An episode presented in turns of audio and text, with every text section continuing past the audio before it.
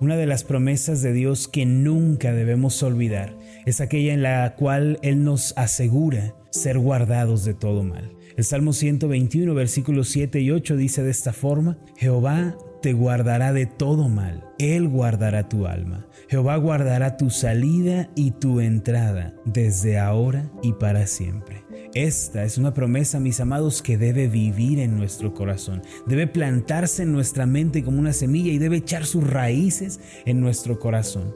Eventualmente cuando esta promesa está en nosotros, va a crecer ese árbol precioso de la esperanza y va a dar un fruto de confianza, va a dar un fruto de paz en nuestra vida. Dios es el que guarda nuestras vidas y el que guarda también nuestras almas.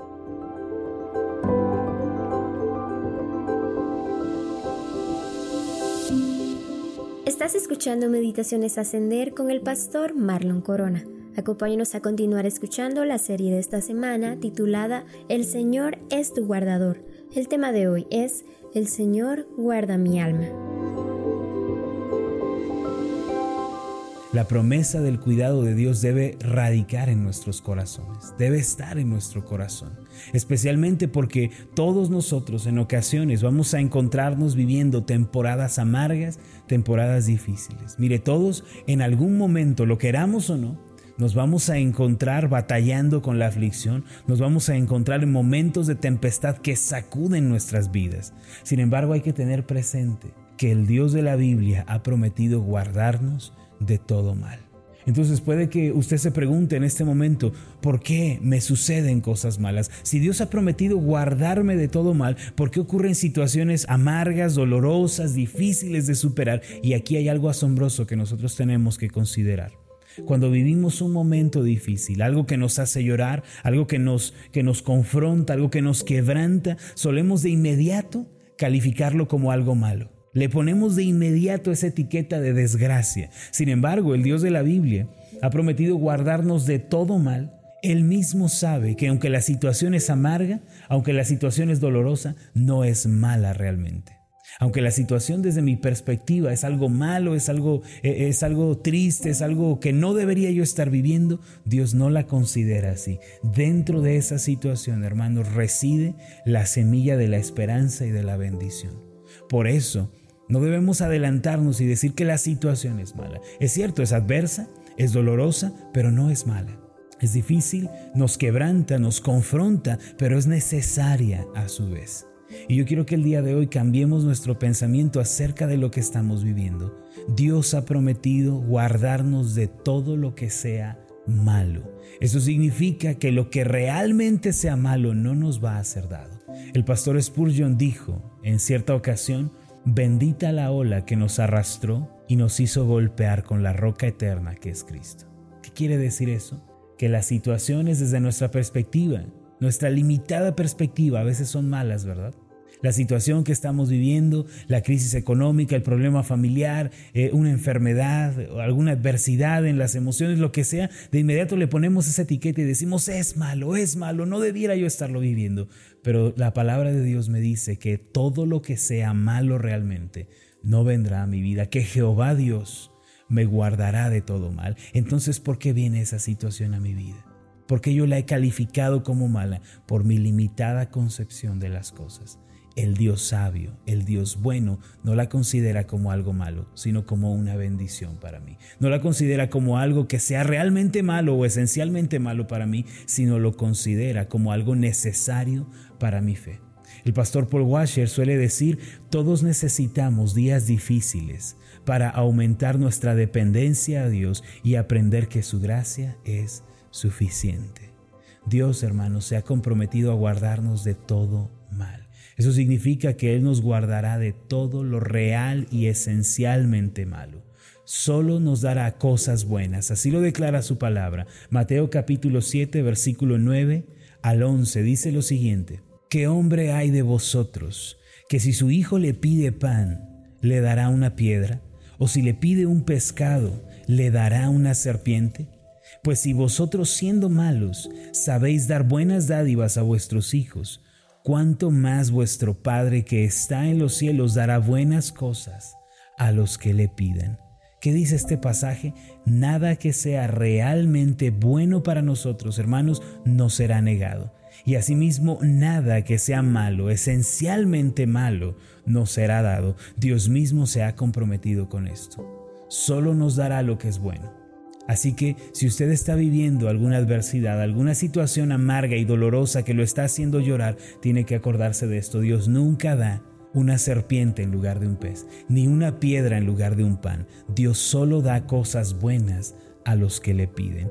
Aquello que usted está viviendo, el quebranto que está atravesando, la adversidad que lo está confrontando, contiene dentro de ella, de esa situación, una bendición mayor. Puede que en este momento no podamos verlo, pero la gracia de Dios está en ello.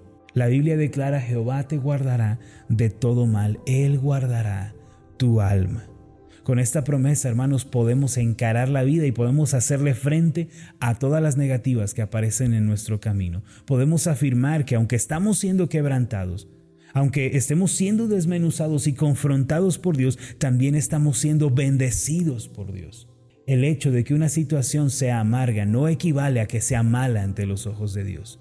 Puede que sea amarga, dolorosa, pero es buena. Recuerde, a veces actuamos como los niños, ¿verdad? A veces eh, somos inmaduros espiritualmente porque lo que es dulce, ¿cómo nos gusta, verdad? ¿Cómo lo aceptamos? Pero algo que es amargo, de inmediato lo escupimos, no lo queremos. Y así actúan los niños. Yo le pregunto, ¿está usted sufriendo el día de hoy? ¿El quebranto de Dios ha venido a su vida? ¿Está usted sufriendo por alguna situación? Eso, hermanos, es una bendición.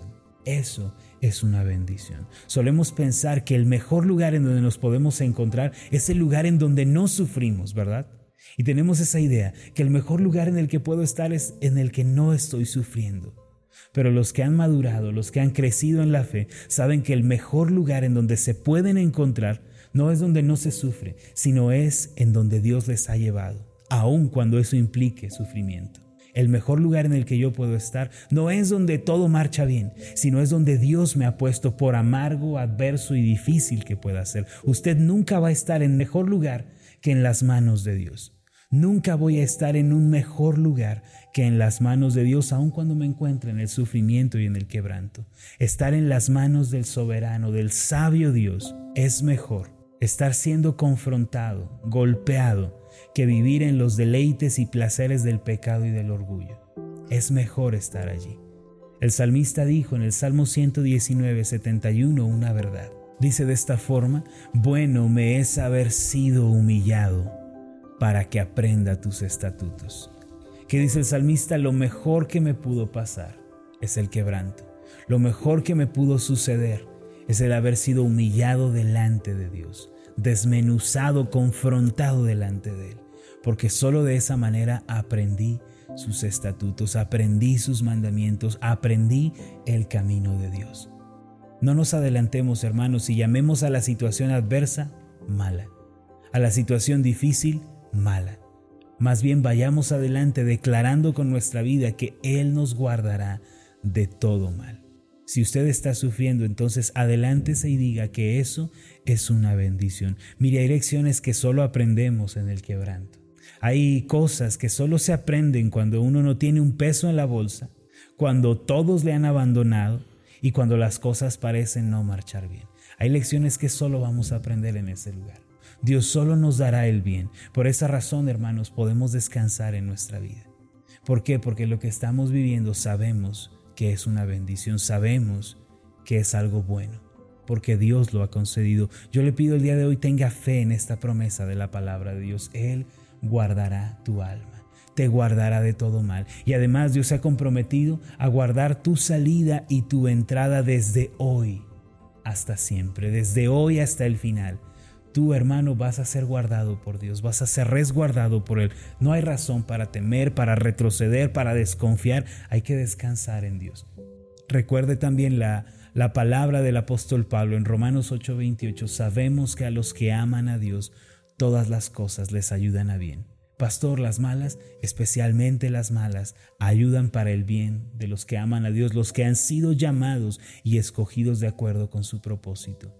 De modo que si usted es un llamado por Dios, ha creído en el Evangelio, puede vivir con esta seguridad. Todo trabaja en conjunto para un bien mayor en mi vida. De modo que nada es malo para los hijos de Dios. Todo es una bendición. Todo obra para nuestro bien. Permítame hacer una oración por usted.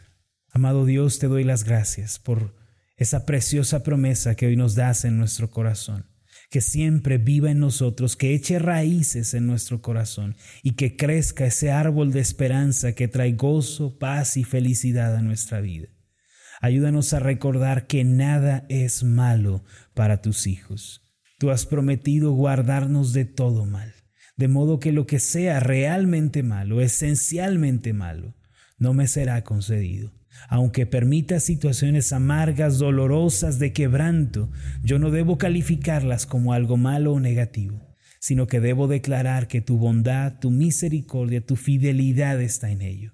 Señor, ayúdanos a vivir con esta fe, a superar la adversidad que hoy estamos atravesando, con este pensamiento que tú nos estás guardando de todo lo que es malo realmente en la vida, y nos estás concediendo solo lo que es bueno. Dentro de la situación que estamos viviendo hay una bendición, aunque en este momento no podamos verla ni entenderla. Podemos tener la seguridad de que es algo bueno. Señor, yo te alabo y te bendigo por esto. Pido que nos ayudes a crecer en la fe, que dejemos la infancia espiritual y avancemos a la madurez. En el nombre de Jesús. Amén y amén.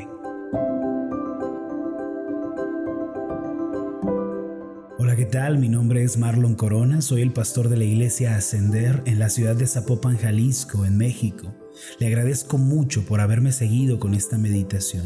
Mi oración siempre es que usted sea prosperado en todas las cosas y goce de una buena salud, así como prospera en su alma. Le invito a que ore por las meditaciones ascender y le pregunte a Dios cómo puede usted ser de bendición para este ministerio. Las meditaciones ascender son impulsadas y apoyadas por nuestros oyentes. Reciba un fuerte abrazo, que Dios le bendiga.